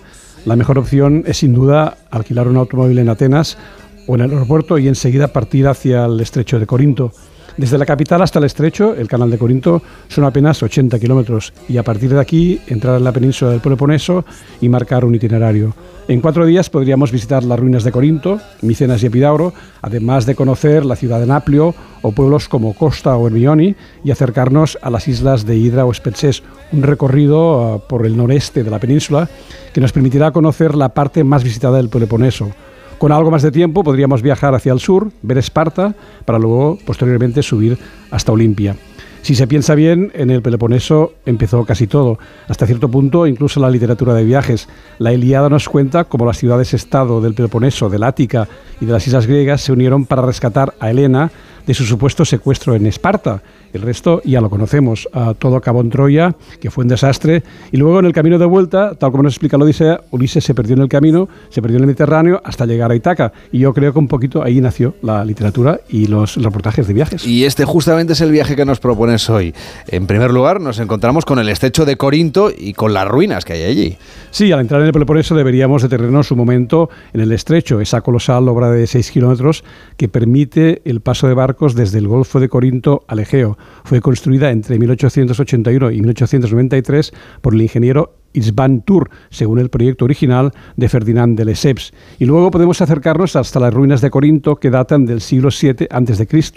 Situadas muy cerca del canal y de la ciudad, no acostumbran a estar tan llenas de gente y el yacimiento es muy hermoso para pasar un par de horas y deleitarse con la contemplación del paisaje y sobre todo de las columnas del templo de Apolo. Y desde Corinto nos sugieres viajar hasta Micenas, que son apenas unos 35 o 40 minutos en coche. Micenas es un lugar, ciertamente un lugar muy especial, emplazada en lo alto de un promontorio, desde el que se domina la llanura de Orgos, de Argos, perdona. Micenas es, es el- quizá el sitio más ciclópeo, esas edificaciones antiguas construidas sin argamasa, piedra sobre piedra. Te asomas al muro que delimita la ciudad donde se levanta la Puerta de los Leones y enseguida un cosquilleo se apodera de tu cuerpo. Es difícil de explicar y a lo mejor son sensaciones muy personales, pero en Micenas hay algo que, que asciende de la tierra y te alcanza. Si te alejas de las ruinas principales, de la entrada, y te diriges hacia la otra vertiente de la colina, percibes esa sensación con mucha intensidad. La civilización micénica se desarrolló entre los años 1600 a 1100 antes de Jesucristo y mientras paseas por las ruinas piensan, piensa- vas pensando que también ellos pues disfrutaron de, una, de un amanecer, de una luz parecida a la que estás viviendo. Am- am, puedes imaginarte a Agamenón apresurándose para organizar la expedición a Troya o el fatal desenlace años después cuando su esposa Clitemnestra le asesinó apenas regresada a casa. Una vez más, tragedias griegas que han inspirado nuestro mundo y nuestra literatura. Aquí, aquí en Micenas el aire corre ligero y recorres el yacimiento sin prisas. A la hora de partir, vale la pena detenerse 100 metros al sur del yacimiento principal en el tesoro de Atreo o de Gamenón, una tumba abovedada de dimensiones colosales única en el mundo. Por cierto, Pablo, ya que te tenemos aquí, me da la sensación de que cada vez Grecia está más presente en los rodajes cinematográficos. Seguramente no tanto esa parte clásica, sino más bien sus atardeceres, ¿no? Sus puestas de sol. Sí, en los rodajes y en- luego os voy a comentar cuando hablemos un poco de los escenarios en los que veremos los próximos estrenos. eh, precisamente me estaba acordando ahora de, de Ramón porque Grecia tiene un protagonismo muy, muy destacado este año. Lo vamos a ver ya enseguida. Enseguida vamos a hacer una ruta de cine, una segunda parte de la ruta de cine que les planteamos a propósito de las películas que llegarán a la cartelera y las producciones cinematográficas y de series que llegan este 2024. Pero estábamos de viaje con Ramón y dejamos atrás Micenas y nos vamos ahora a Pidauro, donde Ramón nos aconseja llegar poco antes de la hora del cierre y donde se encuentra uno de los teatros griegos más impresionantes de la antigüedad. Epidauro es otra de las ciudades-estado de la Argólida que contaba con un santuario dedicado a Asclepio, a Esculapio, el dios de la medicina, y es junto a Olimpia uno de los yacimientos más visitados del Peloponeso y sobre todo, como dices, por su teatro edificado el siglo IV a.C. y que cuenta con una acústica excepcional.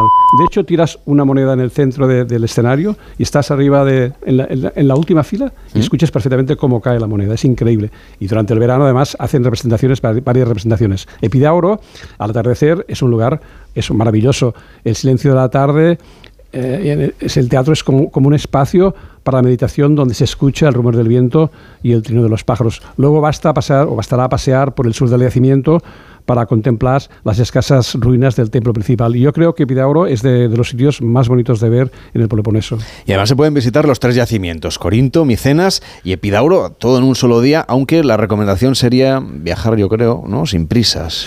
Sí, lo cierto es que las tres ruinas están bastante cerca, de manera que puedes alojarte en cualquier hotel del litoral y desde allí programarte las visitas. Yo no aconsejaría hacer las tres en un solo día, sino igual una o dos. En mi caso, escogí el pueblo de, de Arcaia Epidauro, el antiguo puerto de Epidauro, y muy cerca de las ruinas, y me instalé allí en un pequeño hotel frente al puerto y la Inmaculada Bahía. Hay algunos veleros adormecidos y unos pocos turistas en las terrazas de los restaurantes. También es verdad que yo hice el viaje durante el mes de mayo, que si se puede es eh, disponer de unos días, yo creo que es el mejor mes para visitar Grecia. Otra opción podría ser dormir en Nauplia, una población algo más al sur, y desde aquí visitar la isla de Hydra, que está muy cerca del puerto y es fácilmente accesible. Al igual que Spetses, otra isla situada algo más al sur, desde las poblaciones de Costas o Ayos Emilianos, dos pequeñas poblaciones muy tranquilas y agradables para, para pasar la noche. Y de hecho has dicho muchas veces que es una de tus islas de esta parte de Grecia preferidas. Eh, estamos hablando de- del Golfo de, de Argos Arónico. Sí, una isla eh, eh, agreste y rocosa con su precioso puerto de casas de piedra. Aparte de la capital y de algunas casas desperdigadas a lo largo de la ladera sur, la isla está prácticamente desierta. Por no encontrar, no se encuentran ni vestigios de la época clásica, algo realmente sorprendente si tenemos en cuenta la proximidad con los yacimientos que acabamos de, de mencionar. Hidra sorprende al visitante por su tranquilidad y sosiego. Si exceptuamos julio y agosto, la isla es un remanso de paz. El puerto de la capital, protegido del temible Meltemí, el viento del norte, es pequeño y acogedor. En el muelle de Poniente atacan, atracan los barcos de línea, mientras que al paseo marítimo como el estrecho Bantalán de Levante albergan las barcas de pescadores y los yates particulares que recalan en la isla. Ah, Hidra es el lugar ideal para, para no hacer nada, para descansar, pasear, comer bien, bañarse y dedicar tiempo a la lectura y enamorarse de Grecia. A Hidra también se puede acceder desde el Pireo en apenas una hora y media con los ferries rápidos. Ay, menudo, menudo plan este de leer, descansar, no hacer nada. Hidra, Hidra es una isla, te aseguro, Carlas, que yo cada vez que voy a Grecia intento ir a visitarla, al menos una, un- dormir una noche en Hidra porque me gusta muchísimo. No, no da tiempo maneras una noche de desconectar y luego seguir el viaje. Yo creo que hay que irse unos cuantos días. No, hay más. que irse unos cuantos días, pero hay, es obligatorio al menos dormir una noche en, en Hidra, digo yo. Venga, una vez visitada Hidra, podríamos proseguir este viaje hacia el sur del Peloponeso. Sí, nos quedaría sobre todo hablar de, de Olimpia y de Esparta y luego conocer el sur del Peloponeso, pero ya que este año volvemos a tener las Olimpiadas de París 2024, si te parece, pues nos guardamos esta parte para la próxima primavera. Y para terminar mi intervención, déjate hoy pues un breve apunte sobre Spetses, la isla que el escritor John Fowles escogió como escenario de su novela El Mago y que es el lugar escogido por muchas familias adineradas de Atenas para pasar sus vacaciones. Son muy bonitas las mansiones señoriales que dominan el paseo marítimo de la capital. De hecho, las casas de Spetses son muy distintas a las construidas en las Cícladas, en las Cícladas y otros rincones del Egeo. La isla bien podría estar situada en el litoral italiano, aunque el carácter griego de sus gentes es innegable. Una isla distinta, también muy tranquila, fuera de la, de la temporada estival. Ramón, muchísimas gracias por este viaje a Grecia. Cuídate mucho y hasta la próxima. Hasta la próxima. Hacemos una pausa en Gente Viajera y les vamos a saludar desde el restaurante más alto de Europa. En Onda Cero, gente viajera. Carlas Lamelo. Securitas Direct, ¿en qué puedo ayudarle? Buenas, llamaba porque quiero instalarme una alarma. ¿Ha sufrido algún robo? No, pero lo han intentado mientras estábamos en casa de mi madre celebrando su cumpleaños y ya no me quedo tranquila. Pues no se preocupe. Si usted quiere, esta misma tarde le instalamos su alarma. Protege tu hogar frente a robos y ocupaciones con la alarma de Securitas Direct. Llama ahora al 900-272-272. Si lo que te separa del universo digital de tus hijos son puertas que todavía están cerradas, ¿cuántas estás abriendo? El universo digital de tus hijos e hijas es todo un mundo. Más puertas abres, más lo entiendes. Descubre cómo en FAD.es. Con la colaboración de Fundación A3 Media. 2024, un año señalado en la historia de bodegas Ramón Bilbao porque es el año de su centenario. Desde su fundación en La Rioja en 1924, se ha caracterizado por su espíritu innovador y el respeto por la tradición, valores que la han llevado a ser la marca de vino más vendida en la hostelería española y una de las 50 marcas más admiradas del mundo por cinco años consecutivos. Por eso, el 8 de enero, los programas Más de Uno y Julia en la Onda se unen a esta señalada celebración. El próximo lunes, centenario de bodegas Ramón Bilbao en Onda Cero. Te mereces esta radio. Onda Cero, tu radio. ¿Qué, qué es lo peor de las redes sociales? Estar enganchada a la pantalla. Que nos bombarden con notificaciones todo el día. Los comentarios de haters. El ciberacoso. Las fake news. Pero ¿sabes qué es lo mejor? Que podemos cambiar las cosas. Demostremos que también somos capaces de usar las redes sociales con cabeza. Si tú también quieres formar parte del cambio, regístrate en Efecto 1000 y sube tu vídeo. Nosotros ya formamos parte de la generación MIN. La generación que usa las redes sociales con cabeza. Entra en efectomil.org. Un proyecto de la Fundación A3 Media con la colaboración de la Fundación Telefónica. En Onda Cero, gente viajera. Estamos en el restaurante más alto de España. El restaurante se llama Elcar y está en la planta número 33 de la Torre Emperador en el Paseo de la Castellana de Madrid. Y está con nosotros Manuel Riz, ¿qué tal? Que es su director. Muy buenos días. Buenos días, Carlas. Cuéntanos la historia de cómo se instala un restaurante a 33 plantas de, de altitud en una de las torres más grandes de, de nuestro país. Yo, la razón por la que creo que se instaló al- en la Torre 33, al igual que la capilla, es por la simbología de, la posible edad de Cristo, planta 33, y de ahí los 165 metros, y como tú bien indicabas, el restaurante más alto de Madrid, perdón, de España, y la capilla más alta de Europa, que no nos olvidemos. Esa es la parte curiosa, ¿no? Que al lado de este restaurante, en esta misma planta, hay una capilla, como decíamos, es la más alta de Europa, porque aquí al final eh, de lo que se trata es de hacer algo sorprendente, diferente, singular. Y además que hay misa todos los días.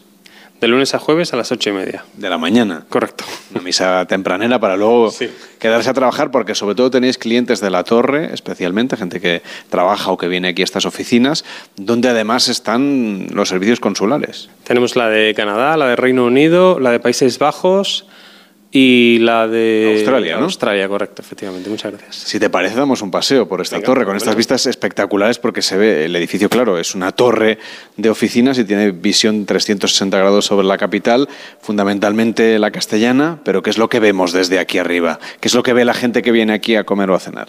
Prácticamente todo Madrid, desde la Sierra hasta la Castellana, los dos estadios de fútbol, los dos más importantes, con respeto y con permiso de los otros seguidores del Getafe y del Rayo, pero podemos ver el Santiago Bernabéu, que lo tenemos aquí al lado, y podemos también ver el Wanda Metropolitano.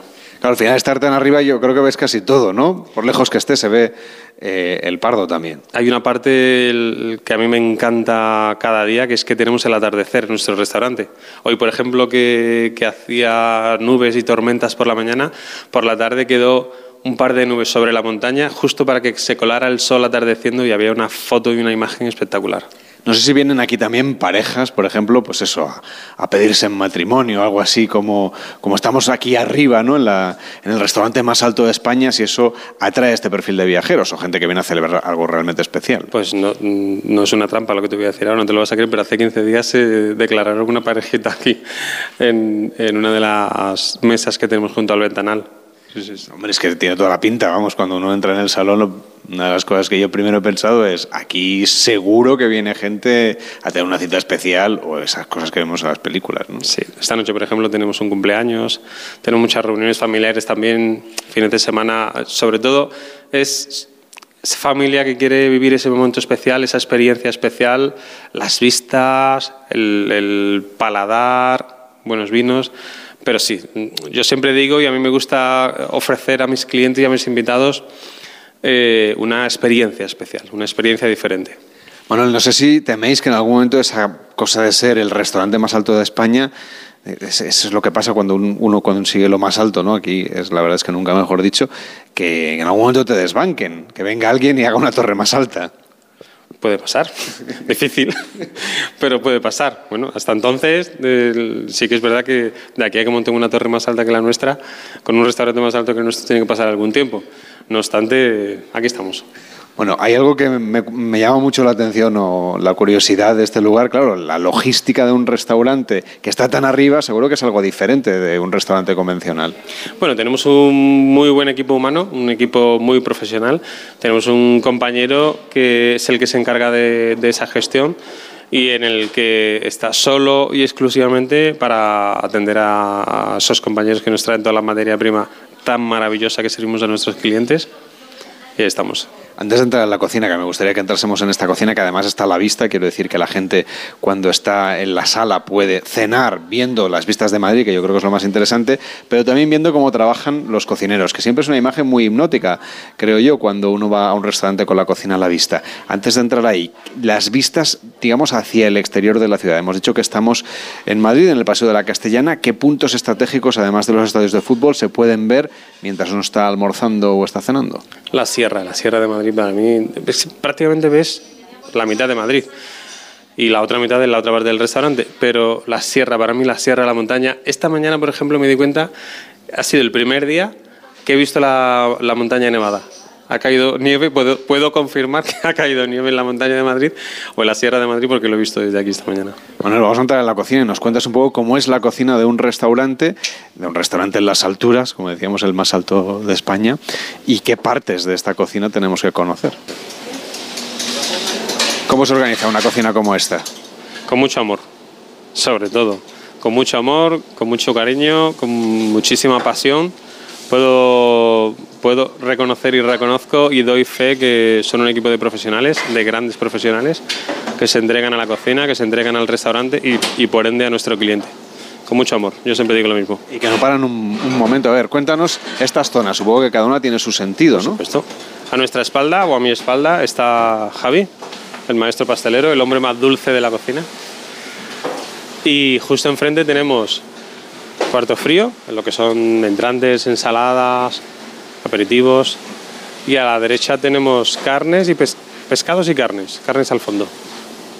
Al final se trata de que cada cosa esté en su sitio y que todo funcione casi como una orquesta, ¿no? Pero sin el cómo.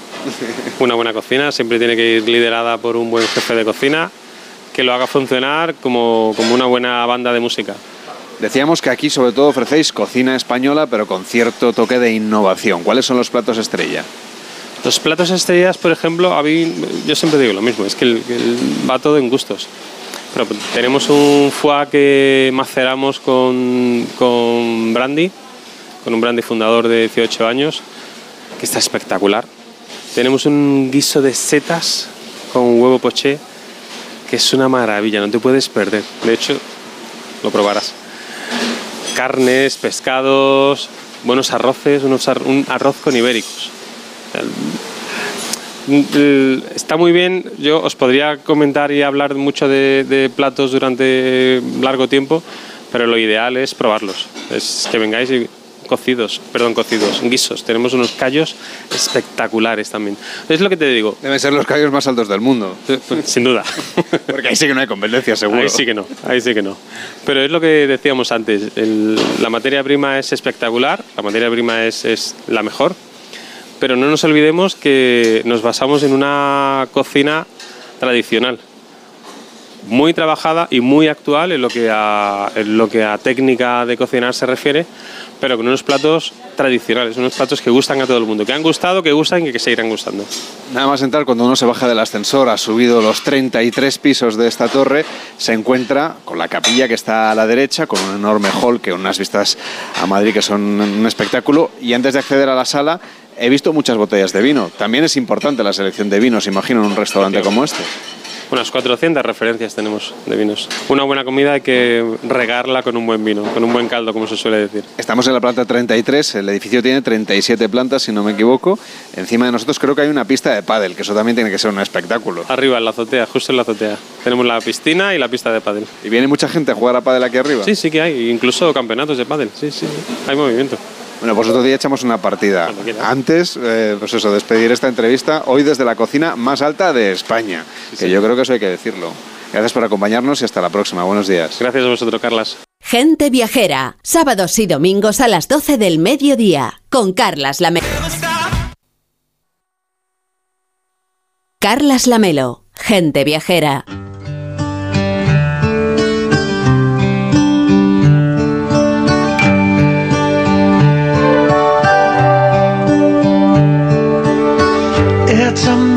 Amazing how you can speak right to my heart.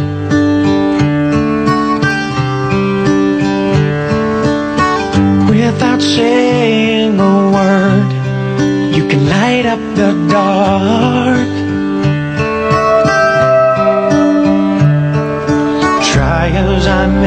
1 y 48, las 12 y 48 en Canarias y ponemos mucha música porque el cine tiene cada vez mayor influencia en el mundo del turismo, de los viajes con frecuencia.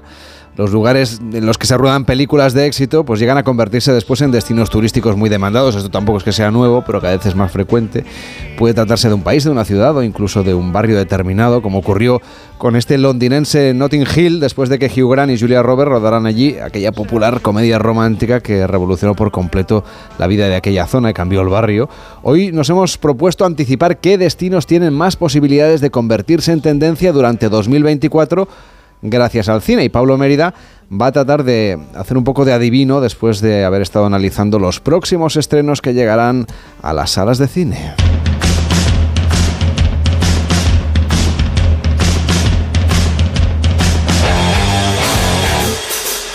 A las salas de cine o a las plataformas o donde sea, Pablo. Donde sea. Eh, vaya por delante, Carlos, que yo de pitoniso mm, valgo bastante poco. Pero sí es verdad que se pueden señalar algunos lugares que seguramente se impongan como destinos turísticos en los próximos meses gracias al cine. Bueno, pues vamos a ver qué es lo que indica tu bola mágica cinematográfica. Pues lo hablábamos hace unos minutos con el tema de Grecia, ¿no? Que nos comentaba Ramón en su, su pasión. En 2024 vuelve a servir de escenario a diversas películas. Eh, Paros, por ejemplo, situado en el corazón de las Cícladas, famosa sobre todo por sus fantásticas playas y sus pintorescos pueblos, es el escenario de la comedia francesa Felices 50 que se estrena el próximo 19 de enero, dentro de nada. Y no demasiado lejos, al norte de Creta, encontramos otro destino turístico muy popular, Malia. Además de un magnífico palacio minoico, unas espléndida- espléndidas llanuras de olivos y de unas privilegiadas playas de arena fina, Malia se ha hecho célebre por su animado ambiente nocturno. Y esto es lo que retrata Cómo tener sexo, una provocativa producción británica dirigida por Molly Manning eh, Walker que podremos ver a partir del 15 de marzo.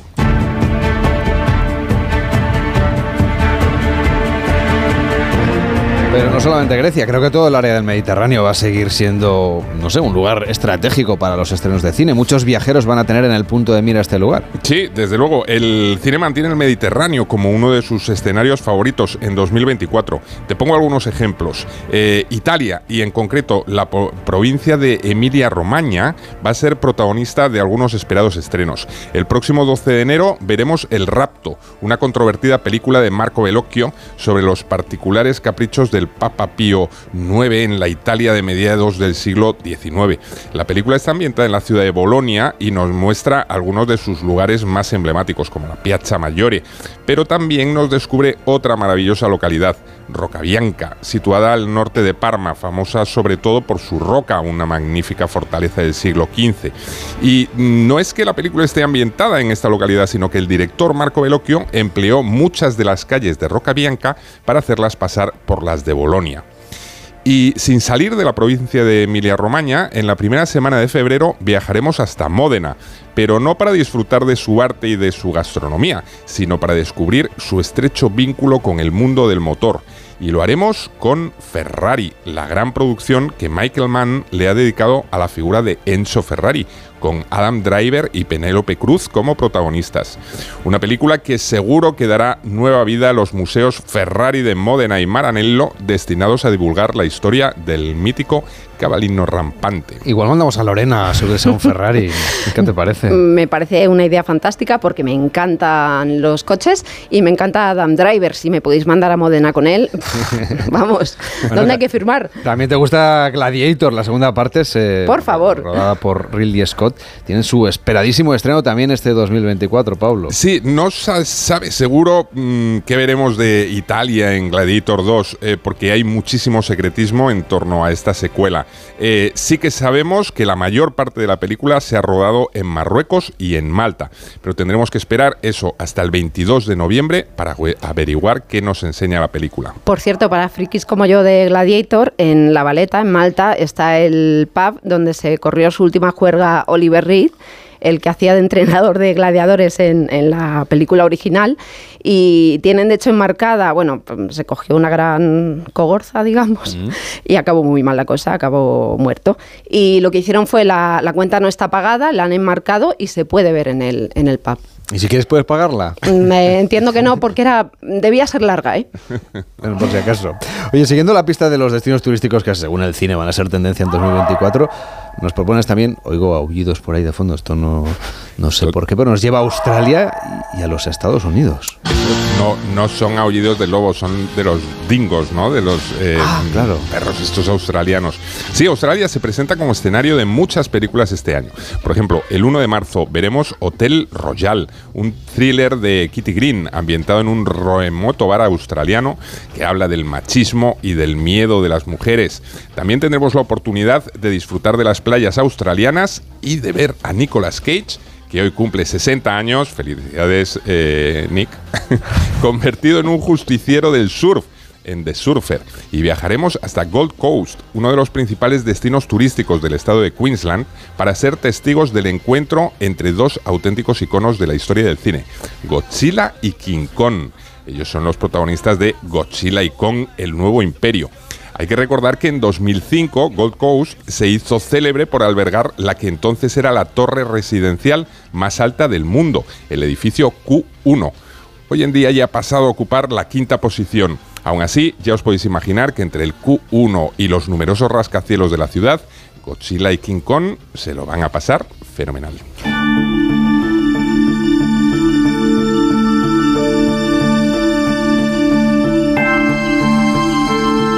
Y en Estados Unidos, ya que hablabas, los rascacielos de Nueva York supongo que serán también tendencia en 2024 un año más. Sí, eh, un año más, como bien dices, y lo harán con dos secuelas muy esperadas. Eh, de todos es sabido que Nueva York está considerada como una de las ciudades más bulliciosas del mundo. ¿Sería posible sobrevivir en ella guardando absoluto silencio? Pues esta retorcida propuesta es la que propone la nueva entrega de Un lugar tranquilo, la popular saga de terror que ahora mm, nos lleva hasta la ciudad de los rascacielos y que veremos a partir del 28 de junio. También por Nueva York pasará el Joker a partir del 4 de octubre en Joker Folie à Deux, con Joaquin Phoenix en el papel principal y Lady Gaga como Harley Quinn. Y de Nueva York a Tallahassee, en Florida, es el largo y más que entretenido viaje que nos propone Ethan Cohen, ahora sin su hermano Joel, en la comedia Dos chicas a la fuga, en las pantallas a partir del 23 de febrero, una película que promete ser muy, muy divertida. Y otros lugares de Estados Unidos que también tendremos la oportunidad de visitar serán Seattle, en Washington, donde George Clooney nos invitará a formar parte de un equipo de remo en la película The Voice in the Boat, y también las llanuras de Utah, donde Kevin Costner ha ambientado una ambiciosa saga del oeste titulada Horizon, cuyo estreno está previsto para el 28 de junio. A ver, Lorena, de todos estos destinos que nos plantea Pablo, no sé, ¿cuál te, te apetece más? Bueno, Te Nueva York. Utah, ¿eh? Por ahí.